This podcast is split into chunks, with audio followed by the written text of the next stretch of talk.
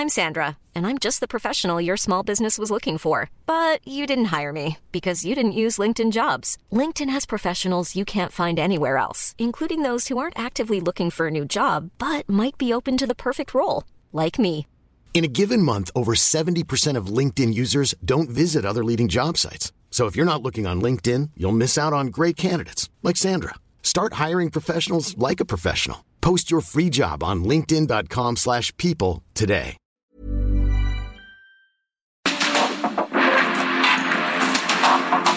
Porque el mundo actual no se entendería sin la economía, las finanzas y los negocios. Acompaña a Mario Maldonado, el columnista de negocios más joven y objetivo del periodismo financiero en su programa. Bitácora de negocios.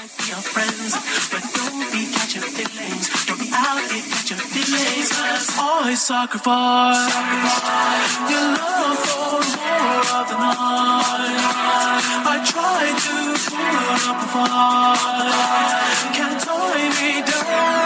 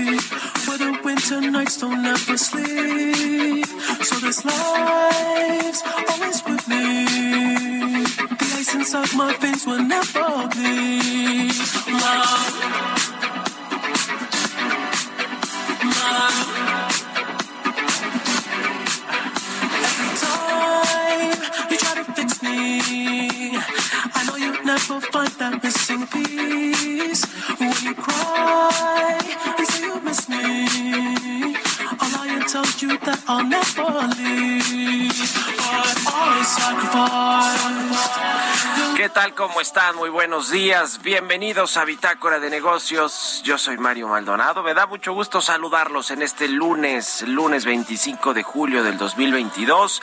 Son las seis con cuatro de la mañana. Estamos transmitiendo en vivo, como todos los días tempranito, aquí en la cabina del Heraldo Radio. Muchas gracias por acompañarnos en punto de las seis de la mañana, que abrimos la barra informativa del Heraldo en estas frecuencias del 98.5 de FM en el Valle de México. Nos escuchamos también en Guadalajara por la 100.3 de FM, en Monterrey por la 99.7 de FM y en el resto del país también a través de las estaciones hermanas de El Heraldo Radio. Comenzamos este lunes, inicio de semana, con un poquito de música antes de entrarle a la información. Como todos los días, estamos escuchando esta semana canciones de la actualidad que nos ponen de buenas, nos levantan el ánimo, que es lo que tratamos de hacer justamente en este programa al poner un poquito de música antes de entrarle a la información, a los datos, al análisis de los temas importantes de economía, negocios, finanzas, política nacional e internacional. Y esta canción que escuchamos de fondos es de The Weeknd, se llama Sacrifice. Este autor, cantautor canadiense The Weeknd lanzó este sencillo el 7 de enero de este año.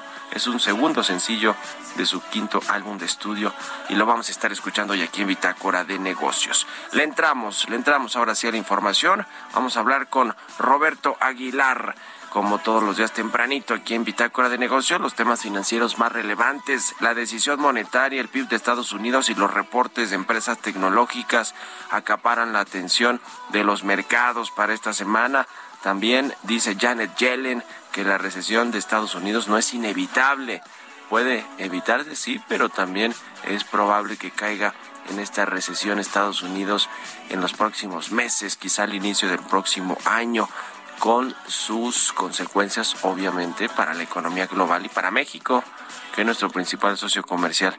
Y China sale al rescate del sector inmobiliario con un millonario fondo de inversión. Vamos a entrar esos temas con Roberto Aguilar. Vamos a hablar también con Mariana Campos del, de la organización México Evalúa sobre la desatención del cáncer, una bomba de tiempo.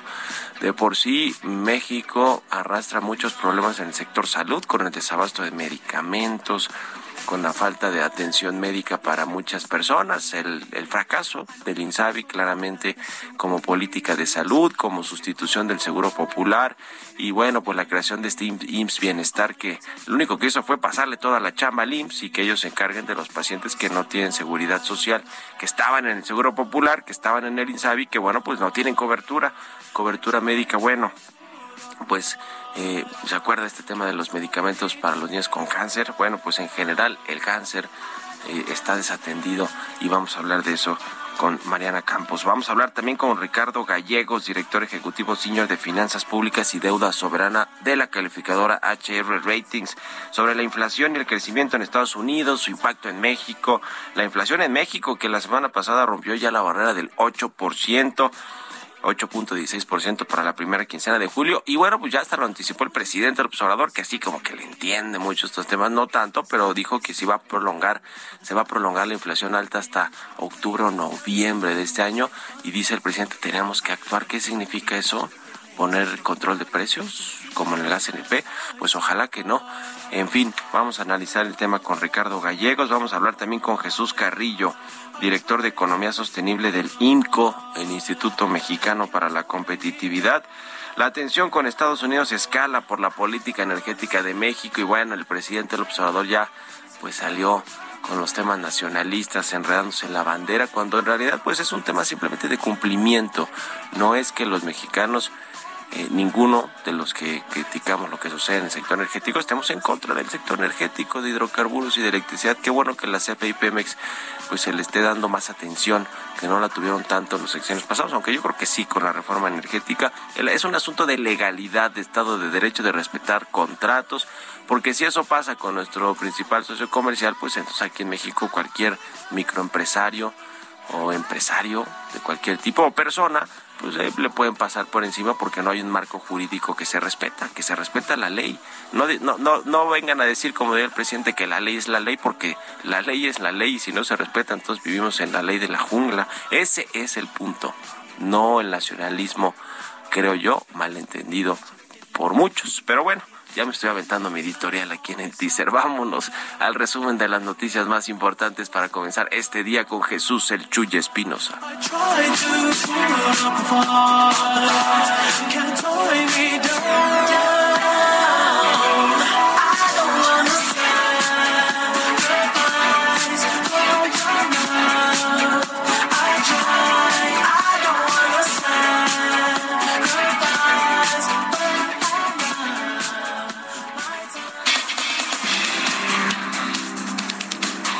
Pasado miércoles el presidente Andrés Manuel López Obrador en su conferencia matutina reaccionó a la notificación de las consultas enviadas por el Departamento de Comercio de Estados Unidos con la canción Uy, qué miedo del fallecido cantante Chicoche. La Embajada de Estados Unidos en México y la Canadian Chamber of Commerce pidieron al gobierno de México tratar las consultas sobre la política energética del país promovidas en el marco del TEMEC con determinación y seriedad.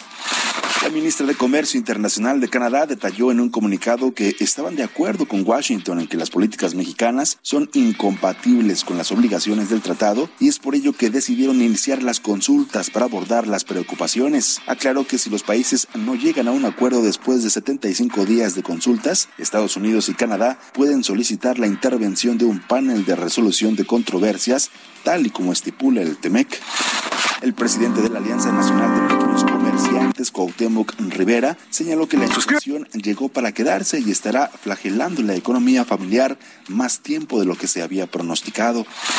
Citigroup rechazó la oferta no vinculante presentada por Banco Santander para adquirir la parte de sus negocios en operación en México. Así lo dio a conocer el Grupo Financiero Español en un comunicado enviado a la Bolsa Mexicana de Valores, por lo que ahora Banorte y quizás Inbursa quedan como los postores conocidos para adquirir parte de los negocios del grupo estadounidense en el país.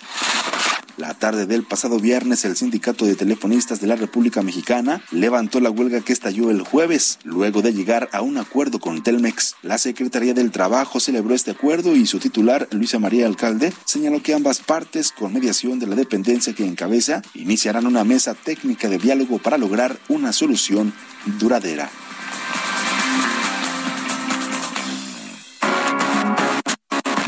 El editorial.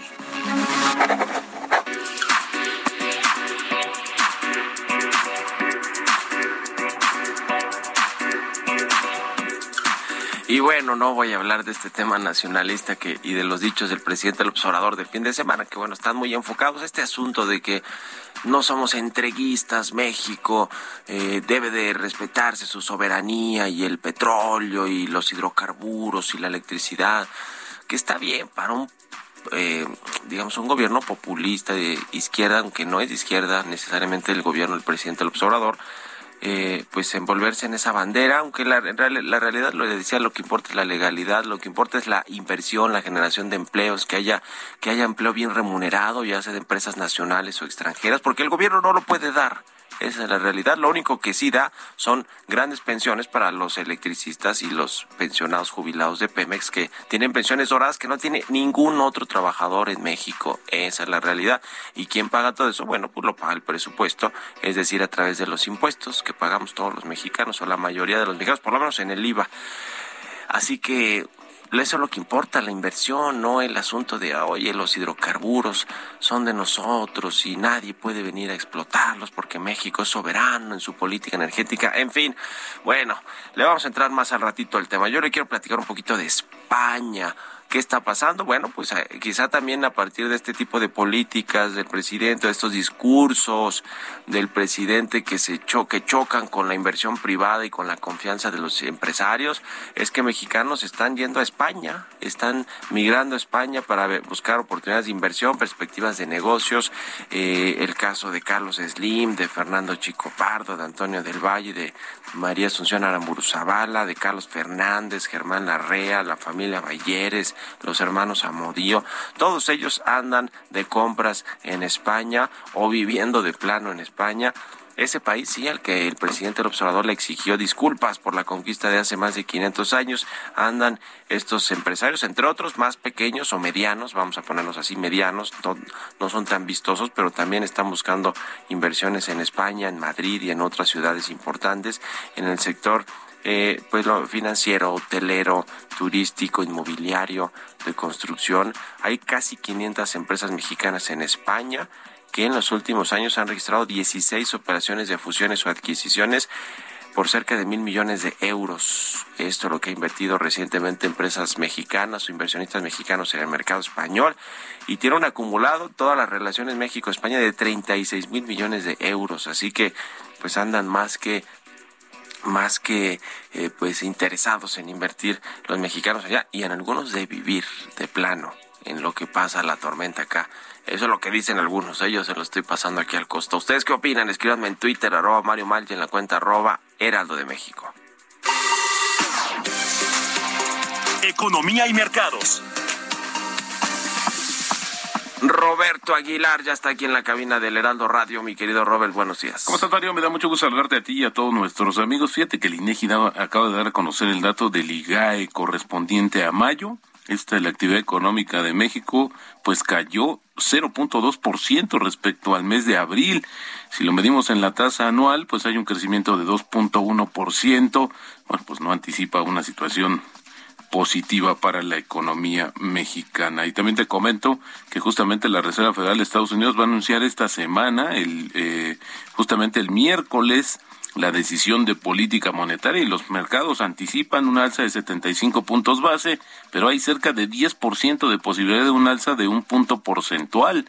El petróleo caía por la preocupación de que el aumento de las tasas en Estados Unidos limite el crecimiento de la demanda del combustible y también los inversionistas estarán atentos a ver cómo la fortaleza del dólar afectará los resultados de empresas tecnológicas como Apple y Microsoft que reportan justo esta semana. También te comento que los futuros del mineral de hierro se disparaban prolongando un, reporte, un repunte impulsado por las esperanzas de una recuperación económica en el tercer trimestre del principal productor y consumidor de acero, que es China, junto a medidas de apoyo al problemático sector inmobiliario del país mediante la creación de un fondo por hasta 44 mil millones de dólares.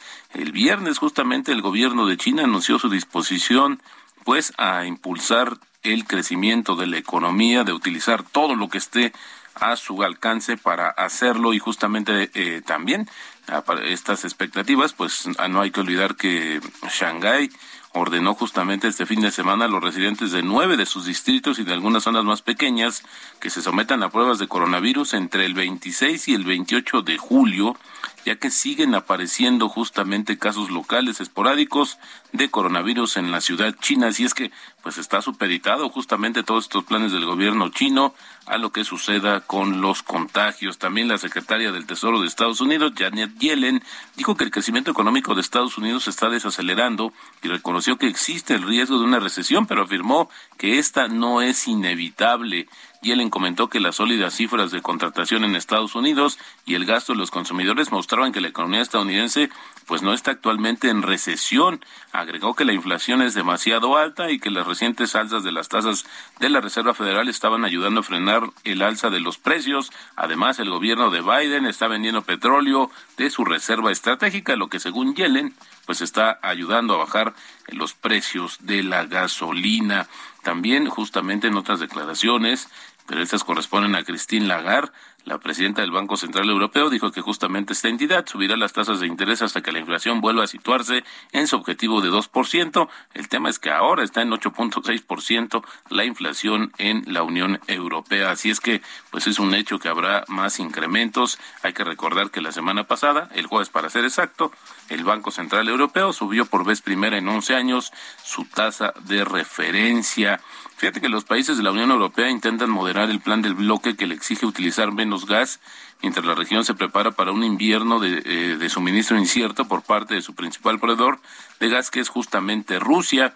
Ya la Comisión Europea, Mario, había propuesto a los 27 estados miembros de la Unión Europea reducir el consumo de gas en un 15% entre agosto y marzo y esto desató pues muchas críticas. Algunos países como el caso de España dijeron que no no lo van a hacer, pero bueno, ahora se tuvo que retocar esta esta propuesta y eh, mañana ya se debe de dar a conocer justamente cuál fue la resolución. Y otro escándalo más ahora con el eh, Elon Musk dijo ayer anoche en Twitter que él y el cofundador de Google, Sergey Brin, siguen siendo amigos y desmintió un artículo que afirmaba que habían tenido una aventura con la esposa justamente de Brin, lo que había ocasionado el divorcio. Y bueno, pues la verdad es que dice que sigue siendo muy su amigo y que incluso estuvieron en una cena recientemente. El tipo de cambio eh, cotizando en 20.42, tocó un 20.58, tenemos una depreciación mensual de 1.6% y la frase del día de hoy, gran parte del éxito se puede atribuir a la inactividad.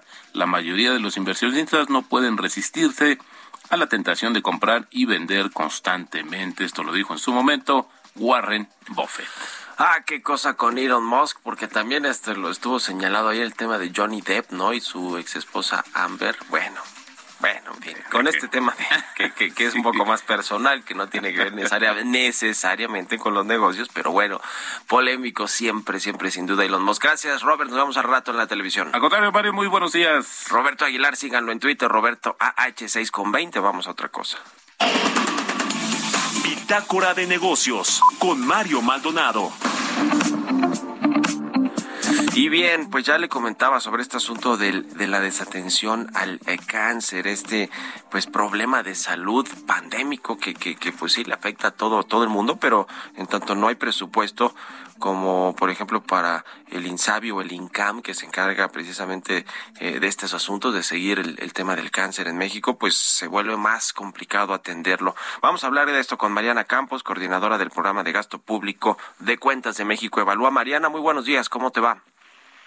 Muy bien, Mario, me da muchísimo gusto saludarte. Platícanos, por favor, del análisis que han hecho ustedes que siguen muy puntualmente todo el tema del gasto público y del sector salud, que es pues muy relevante. Cuéntanos de este asunto de, la desatención al cáncer.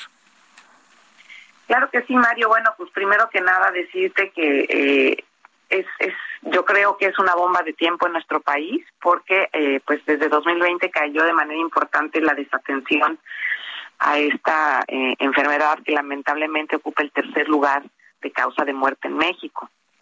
Eh, la situación del cáncer, como muchos sabemos, es que debe detectarse a tiempo para eh, tratar de, de, curar al paciente, ¿no? Y de que tenga las mayores probabilidades de vivir.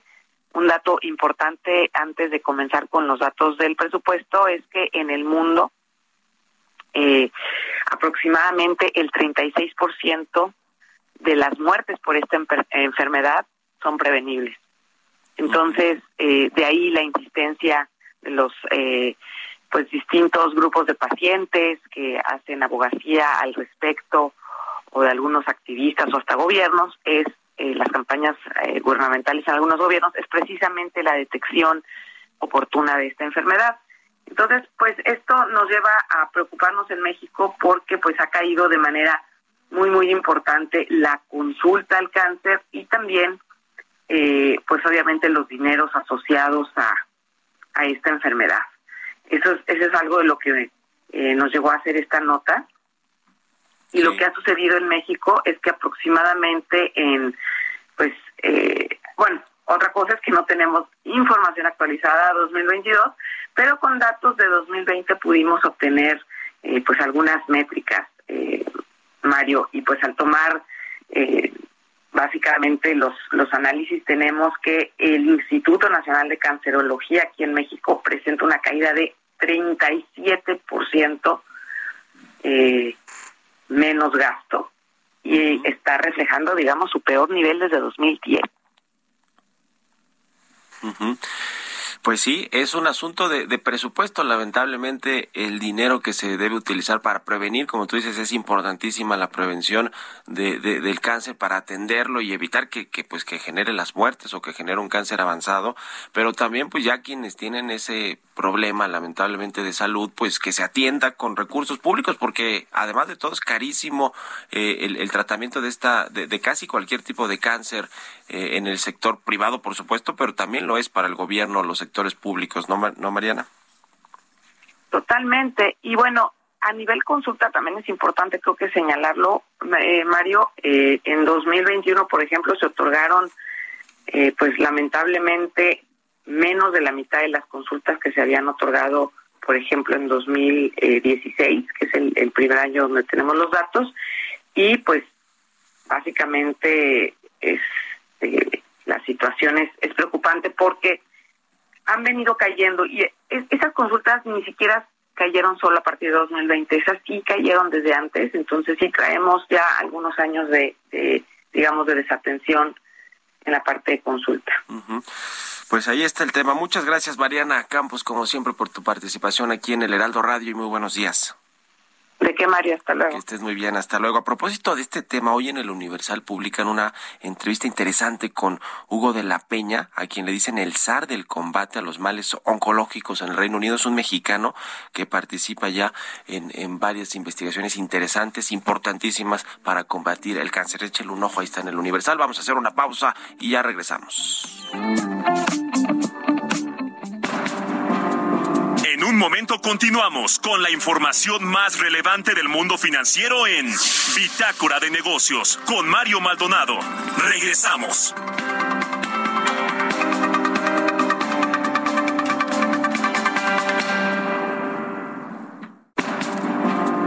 Estamos de vuelta en Bitácora de Negocios con Mario Maldonado.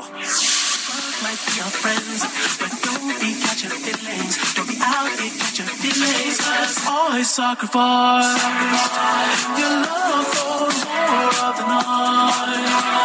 I try to put up a fight,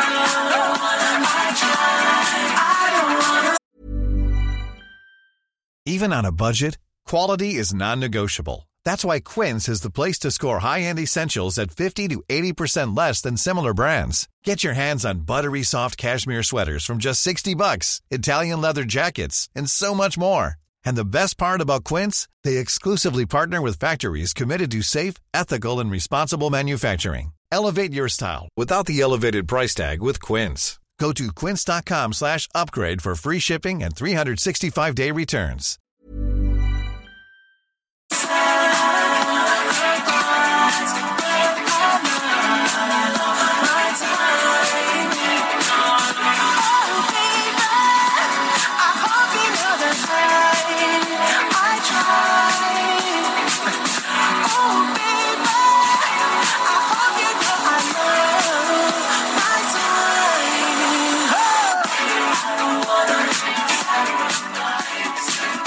De regreso aquí en Bitácora de Negocios. Son las 6 de la mañana con 31 minutos, tiempo del centro de México. Y regresamos escuchando un poquito de música antes de entrarle a la segunda parte de la información. Estamos escuchando esta semana canciones que nos ponen de buenas, nos levantan el ánimo. Y bueno, hasta algunas veces nos dan ganas de bailar también, aunque sea tan temprano despertando aquí tempranito en el Heraldo Radio. Este es de The Weeknd, se llama Sacrifice. La lanzó este cantautor canadiense en enero del 2022. Es su segundo sencillo de su quinto álbum de estudio. Y bueno, pues la vamos, la estamos escuchando ya aquí en Bitácora de Negocios. Vámonos al segundo resumen de noticias con Jesús Espinosa.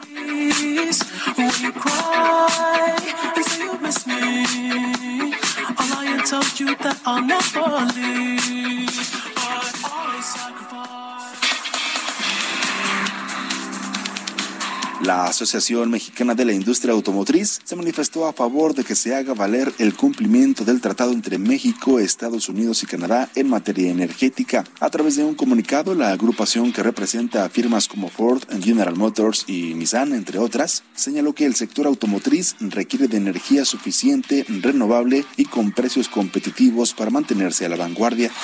El sistema Compranet seguirá suspendido, por lo que la Secretaría de Hacienda dio a conocer que los procedimientos de contratación continuarán de manera presencial. En ese sentido, Hacienda se comprometió a garantizar que todos los procedimientos de compras gubernamentales presenciales se realizarán respetando en todo momento la legalidad y rendición de cuentas.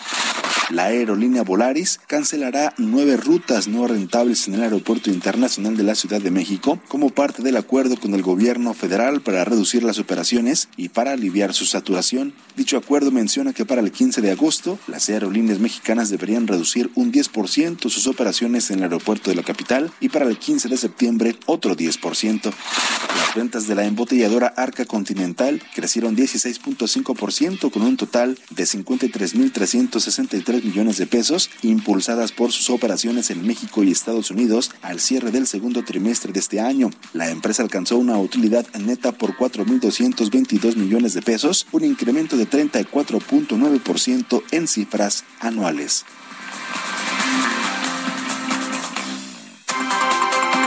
Entrevista.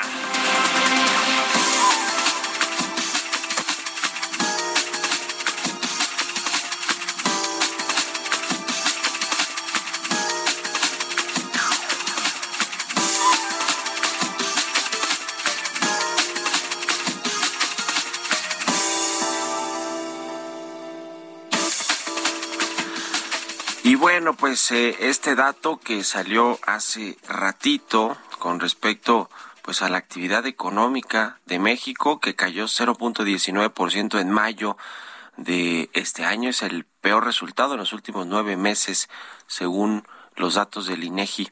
Hoy publicamos ahí ese dato como todos los días ahí en el SEO.com y en, y en Twitter, pero bueno, pues importante lo que significa que sea el peor resultado de los últimos nueve meses porque pues nos refleja que ya desde el cuarto mes de este año comenzó a verse la desaceleración económica y bueno, pues está el problema de la inflación, de las altas tasas de interés. Vamos a hablar de todo esto con Ricardo Gallegos.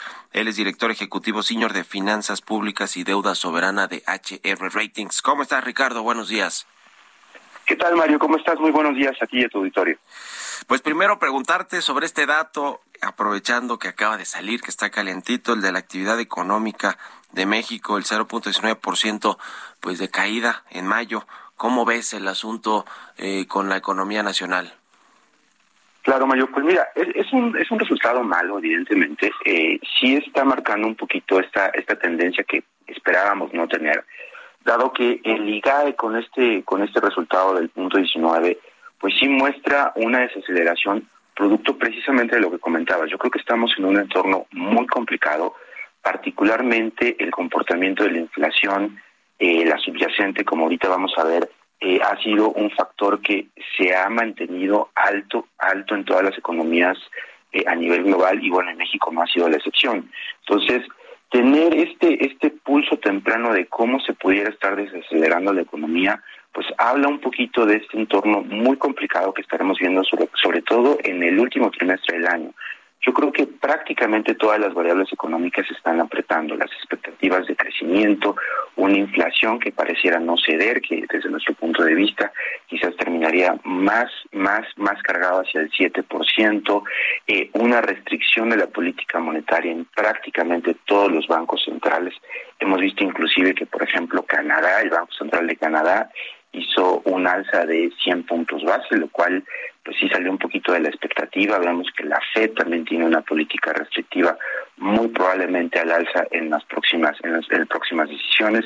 Entonces, efectivamente, yo creo que empezando un poquito por el tema del IGAE, pues es una mala noticia en términos pues de las expectativas de que sí sí se esperaba que, que habría una desaceleración, pero quizás fue un poquito más grande de lo que estábamos esperando. Ahora, eh, pues el asunto, ya decíamos, de la inflación sigue siendo un problema para, para muchos países, casi todos, eh, es la realidad. Eh, Estados Unidos, por supuesto, batalla con este asunto de la inflación, aunque ya los precios de la gasolina han caído, han, se han desacelerado en los últimos días pero bueno, una inflación arriba del 9%, México arriba del 8% y no se ve que haya tocado ya el punto máximo, el techo de, inflación. Eh, ¿Cómo ves todo este asunto con lo que sucede en México, este PASIC que no ha funcionado? Incluso los empresarios tienen temor de que haya por ahí un intento de control de precios o de tope de precios máximos por lo menos para ciertos productos porque ya vimos que, que la canasta básica sigue aumentando, el, el, los eh, propios productos del PASIC, estos 24 productos que son de la canasta alimentaria, de la canasta básica, pues han, han aumentado más que en la inflación promedio, más del 8.16%, creo que 14%, o sea, no están funcionando ninguna medida, ni la política monetaria, ni las medidas del gobierno y de las empresas. ¿Qué hacer con este asunto de la inflación, Ricardo? Claro, mira Mario, yo creo que estamos hablando de un fenómeno evidentemente muy complejo Platicábamos en otra en otra participación acerca del PASIC y, platicábamos cómo, cómo desde nuestro punto de, vista veíamos como un fenómeno demasiado complejo como para que estas medidas que desde el punto de vista de una señal de mercado o de que algo está haciendo el gobierno pues será positivo, pero difícilmente íbamos a ver un efecto estadístico en ese sentido. ¿Qué estamos viendo por el lado de la inflación? Efectivamente, mira, el dato que tenemos en la primera quincena de julio es un crecimiento anualizado de 8.16%. Esta otra vez rompe un máximo histórico en 21 años. Creo que enero del 2001 fue eh, el punto donde tuvimos una inflación ligeramente arriba del 8%. Ahora, como te decía, yo creo que el tema de la inflación tanto subyacente como no subyacente es, es preocupante. Por el lado de la subyacente es preocupante porque al final del día al descontar la volatilidad de estos productos agropecuarios, pues, es como un, pulso un poquito más, más, más firme de cómo pudiera estar comportándose. Ahora, la permanencia de esta de esta de esta inflación subyacente que estamos en la primera quincena de 7.56 teníamos en la quincena pasada 7.52 pues nos habla de lo difícil que ha sido eh, el manejo y control de la inflación, sobre todo porque es un fenómeno de no solamente una inflación creada internamente, sino que también tenemos un componente de una inflación eh, externa también eh, producto de estos fenómenos que estamos viendo como el tema de el gas y el tema de los energéticos.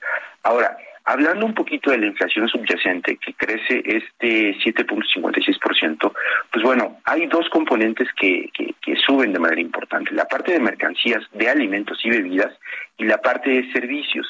En el caso de alimentos y bebidas, pues bueno, es, es una variación que yo creo que vamos a seguir viendo durante gran parte del año y por el lado de servicios llama la atención un poco eh, los factores dentro de servicios que están aumentando. Es un 6.96 año contra año y está principalmente relacionado con medicamentos, asistencia en salud, servicios turísticos y restaurantes, lo cual pues ya habla un poquito de cómo eh, la economía local pues ya está eh, traduciendo estos impactos inflacionarios del resto de los productos de la canasta básica en los servicios. Entonces, al reactivarse también un poco la actividad económica después de la pandemia, estamos viendo cómo ya estos estos sectores pues ya ya están traduciendo pues estos incrementos en precios.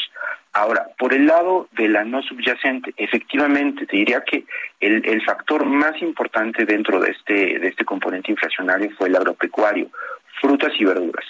La variación anual en, en, frutas y verduras en este subcomponente fue de 17.30, lo cual fue un componente importante. Y como bien apuntabas, eh, por el lado de energía y tarifas autorizadas, eh, pues fue la que tuvo el menor, el, la menor incorporación dentro de este, de este número. ¿Qué estamos viendo? O sea, ¿qué, qué, qué hacer y qué estamos viendo como en el corto y mediano plazo? Bueno, pues por un lado, creemos que la parte interna de la, del crecimiento de la inflación, pues creemos que la, el mayor componente que vamos a ver todavía de control que pudiera seguir ayudando para una reducción hacia el segundo semestre del año, pues sería la política monetaria. Te comentaba que, por ejemplo, hemos visto en algunos otros países que estamos siguiendo actualmente, como Chile o como Canadá, recientemente estamos y acabamos de hacer la reunión anual con, con Canadá, y nos platicaban precisamente este fenómeno, que, que, que creen que todavía la presión en su inflación va a ser pues relativamente relativamente alta. Canadá anda ahorita en su último dato en un en un 8.1%. Eh, el alza de 100 puntos base pues te habla un poquito de lo preocupado que está eh, los bancos centrales por un manejo dentro de lo que cabe eh, pues de estos meses que vienen todavía por delante.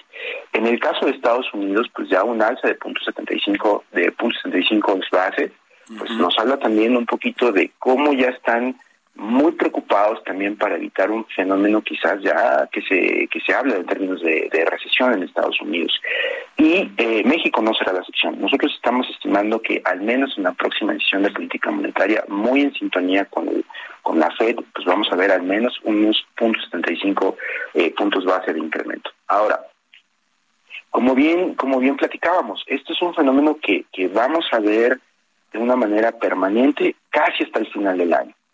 Si revisamos un poquito un corte con el último dato de inflación de todos los países o los países más importantes de América Latina o de América, pues tenemos a Canadá con un 8.1, Perú con un 8.81, Estados Unidos con un poco más del 9%, Uruguay con 9.30, Chile con un 12.5, inclusive bastante más alta que, que el promedio de estos países, Colombia con un 9.67. Entonces, probablemente lo que vemos eh, hacia final de periodo pues es que sí empieza a reducir, esa es la expectativa generalizada, eh, y bueno, creemos que también una reducción por la parte de los energéticos va a ayudar, eh, lo cual también pudiera traer algunos algunos problemas, particularmente a México por el tema del subsidio a los energéticos y cómo pues, nos estamos comiendo pues esos ingresos extraordinarios por una mezcla alta eh, derivado del subsidio que estamos aplicando. ¿no? Entonces, un escenario todavía complejo en términos de inflación, eh, pero esperamos que hacia final de periodo empiece a reducirse paulatinamente. Ya. Pues importante lo que sucede con el tema de la inflación, con las tasas de interés, que bueno, pues tarda mucho, tardan en reflejarse, ¿no? La, la, los aumentos de tasas en, en, en, el, pues la reducción de la inflación y, y no solo en Estados Unidos, que de por sí es un país que sí tiene mucha bancarización, como le decimos aquí en México, o acceso pues a servicios financieros. El caso de México no es tanto así, pero bueno, se tarda en reflejarse en la economía real y también incluso en las expectativas de los, de los inversionistas y de los empresarios es un tema que, que, que bueno, pues va, vamos a seguirlo viendo. ¿Hasta cuánto tienen ustedes, eh, hasta cuándo creen que va a estar en, en, en, aumento la inflación y cómo va a cerrar el año? ¿Cuál es su perspectiva que tienen, Ricardo? Mira, de momento eh, te diría que nuestra expectativa para el cierre de año de inflación es más, más cercano al 7% y estaríamos viendo una reducción ya más o menos de estos niveles por ahí de noviembre, diciembre de este año. Uh -huh. Bueno, pues muchas gracias, como siempre, Ricardo Gallegos, director ejecutivo senior de Finanzas Públicas y Deuda Soberana de HR Ratings, por estos minutos y muy buenos días. Muy buenos días, Mario. Gracias, como siempre. Que estés muy bien. Hasta luego. 6 con 45. Vámonos con las historias empresariales. Historias empresariales. La empresa de tecnología médica Becton Dickinson lanzó en México sus robots especializados en la automatización de farmacias. ¿De qué se trata este asunto? Nos platica Giovanna Torres. Becton Dickinson, empresa global de tecnología médica que impulsa el mundo de la salud, anunció la introducción al mercado mexicano de BD Rowa, su portafolio de robots especializados en la automatización del almacenamiento y dispensación de medicamentos en farmacias. Los robots de BD Rowa reducen hasta en 28% el tiempo dedicado a la colocación del producto en anaquel y en 33% el lapso invertido en su búsqueda. Además, incrementan en 7 ciento las ventas y en 6.9% los tickets de compra, al tiempo que garantizan 14% más espacio de exposición de producto. El robot de 13 metros de largo no solo almacena y dispensa medicamentos, sino que también hace que los procesos sean más sencillos, fiables y eficientes gracias a que cuenta con inteligencia artificial. La instalación se logró con el soporte de Apótica América, empresa especializada en el diseño e implementación de equipos robots, mobiliario y tecnología en farmacias, hospitales y almacenes. El robot BD cuenta con una interfaz que conecta sus propios sistemas con los de la farmacia y sus controladores de flujo materiales, integrando en forma estandarizada los procesos de almacenamiento y dispensación. La introducción de esta innovación tecnológica al país por parte de BD forma parte de una estrategia de negocio donde la compañía que en México emplea más de 17 mil colaboradores en 11 plantas de manufactura, apunta a tres áreas centrales, informática, robótica e inteligencia artificial, para transformar los procesos de atención médica, eliminar los errores médicos y de suministro de medicamentos. En México existen alrededor de 35 mil farmacias. Para Bitácora de Negocios, Giovanna Torres.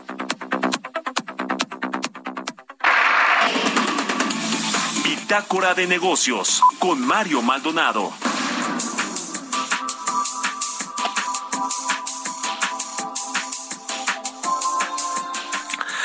Y bueno, pues ya le platicaba todo este revuelo que se ha generado por las consultas que eh, pues se pidió Estados Unidos en el marco del TEMEC para revisar los cambios de políticas que se han hecho en el sector energético mexicano. Y bueno, lo que puede derivar en esto, en los paneles de controversias y si México los pierde, bueno, pues en represalias económicas, en aranceles a productos que exportamos, eh, a Estados Unidos. Vamos a hablar de esto con Jesús Carrillo, director de Economía Sostenible del Instituto Mexicano para la Competitividad. ¿Cómo estás, Jesús? Buenos días. ¿Qué tal? ¿Qué tal, Mario? Encantado de saludarte. Muy buenos días. Pues eh, eh, este asunto, la tensión entre Estados Unidos y México está subiendo de pues de tono, está escalando y eh, pues yo por lo que escuché antier, ayer y antier el presidente López Obrador, pues no, México no tiene intención de echarse para atrás con nada de lo que ha hecho en el sector energético, entonces creo que nos esperan los paneles de controversias inevitablemente. Pues sí, así es, Mario. Yo creo que nos esperan los paneles de controversias. Eh, veremos cómo se resuelven. Eh, todavía, ojalá hubiera una oportunidad de, resolver este asunto en las consultas, porque pues nadie quiere irse a un juicio cuando se pueden arreglar las cosas antes. Sin embargo, como bien dices, el presidente pues más bien se ha manifestado eh, reacio a reconocer estos problemas que ha tenido su política energética, lo cual tampoco es nuevo. Lo que sí creo, Mario, es que hacia adelante pareciera que pues será una cosa de decidir qué es lo que le importa más a este gobierno, si su política energética o los beneficios que recibimos del TEMEC, porque me parece que no son definitivamente eh, conciliables y como decías pues podríamos estar sufriendo represalias al final de estos de estos eh, paneles de controversia. Entonces yo creo que en el fondo la cuestión va a estar en qué importa más para el presidente y su gobierno Ahora, no es solo un tema de respetar contratos y, y, de, y de pues no afectar o discriminar a empresas extranjeras que ya tenían inversiones y que bueno pues están viendo afectadas no económicamente eh, las empresas extranjeras en, en este caso las estadounidenses. Sino es un tema también de transición energética no porque parte de lo que decía el documento de la representante comercial de Estados Unidos es que pues se estaban incumpliendo se iban a incumplir claramente acuerdos como el de París y algunos otros de transición energética que México pues como que no le interesa. Jesús. Así es, Mario. Por, completo estamos en este eh, retroceso totalmente en tema de transición energética y esto ya fue establecido, de hecho, por la política energética mexicana en el programa de desarrollo del sistema eléctrico nacional, en el cual se reconoce que la generación de energía eléctrica por eh, energías limpias, por fuentes limpias, se estaría retrasando al menos siete años. Entonces esto ya ni siquiera es nada más, eh, es decir, ahora en las consultas va, a volver a salir el tema, pero el gobierno mexicano pues implícitamente ya reconoció que no cumpliremos con nuestros acuerdos de París y esto no solo, eh, digamos, afecta eh, lo que es la, la política medioambiental, sino que también nos reduce competitividad, porque hacia el futuro estamos viendo que vendrán más energías renovables, más tecnologías que están de acuerdo con este tipo de energías. Entonces estas tecnologías pues requerirían también que las políticas de los países pues se pudieran estar alineando hacia allá. No es el caso de México y esto pues definitivamente nos hace menos competitivos, nos hace menos atractivos para las inversiones y pues definitivamente en términos de medio ambiente pues no hacemos lo que nos toca. Eh, México es uno de los 15 primeros países que más eh, eh, emisiones de dióxido de carbono emite. Entonces, eh, pues eh, eh, es un problema medioambiental, es un problema tecnológico, es un problema de competitividad y es un problema de contratos. Digamos, tenemos serios problemas en esta política energética. Y no es, lo que sí no es necesariamente, creo yo, y te lo pregunto y, y, respeto pues la postura del presidente de defender, entre comillas, los recursos naturales de México en el sector energético, tanto en el de hidrocarburos como en el eléctrico, pero no es un tema de soberanía este asunto, ¿verdad? O sea, no, vaya, México sigue siendo tiene el control de su política energética, tiene el control de sus empresas estatales o productivas del Estado, como se le llama Pemex y la CFE, pero eso no quiere decir que no entren otras empresas y no necesariamente a generar negocios, sino también, digamos, a, que se cumplan con estos asuntos de, los acuerdos de, París, de que haya una transición energética, de que haya más competencia, de más, más precios más accesibles a todos, ¿no? O sea, ese es el asunto, no es un tema de soberanía. Así es, Mario. Esto no es un tema de soberanía energética porque la soberanía tiene que ver con que el Estado controle lo que sucede en el territorio nacional y, digamos, en términos de qué decisiones se pueden tomar para quién participa, pues el gobierno siempre ha tenido ese control. La Comisión Reguladora de Energía es parte del Estado mexicano, también la Comisión Nacional de Hidrocarburos, también el SENACE y el SENAGAS. Es decir, si lo que queremos decir es que Pemex y la CFE son el Estado mexicano, pues entonces ahí sí tenemos un error de principios, un error de definiciones, porque pues eso no es así. Entonces, esto no es nada más de recuperar la soberanía energética, porque esa no se ha perdido, porque México sigue siendo dueño de sus decisiones, porque el Poder Legislativo puede modificar la Constitución y puede modificar las leyes. Sin embargo, cuando el Senado mexicano también avaló el tratado de México con Estados Unidos y Canadá, pues también lo hizo parte de su legislación. Si no les gustaba la idea de tener un sector eléctrico abierto, de, tener la posibilidad de importar petrolíferos, etcétera, pues entonces no deberían de haberse firmado porque eso ya es parte de esta última legislatura, al menos en el Senado, y entonces no se trata de soberanía y además el concepto más importante aquí no es soberanía energética, sino seguridad energética, tener energía accesible y a buenos precios. Claro, pues te agradezco mucho Jesús Carrillo del IMCO por estos minutos y muy buenos días. Mario, encantado de saludarte. Hasta pronto. Que estés muy bien. Hasta luego. Y gracias a todos ustedes por habernos acompañado este lunes aquí en Fitácora de Negocios. Se quedan en estas frecuencias con Sergio Sarmiento y Lupita Juárez. Nosotros nos vamos al canal 8 de la televisión abierta y anuncio parroquial. Nos vamos a tomar el resto de la semana, pero se queda aquí al pie del cañón Jesús Espinosa y todo el equipo. Gracias y muy buenos días.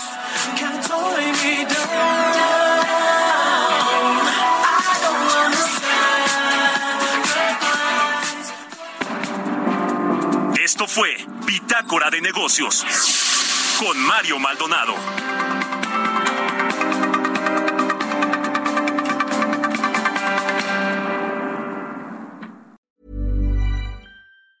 Planning for your next trip? Elevate your travel style with Quince. Quince has all the jet setting essentials you'll want for your next getaway, like European linen premium luggage options, buttery soft Italian leather bags, and so much more. And is all priced at 50 to 80% less than similar brands. Plus, Quince only works with factories that use safe and ethical manufacturing practices. Pack your bags with high-quality essentials you'll be wearing for vacations to come with Quince. Go to quince.com/pack for free shipping and 365-day returns.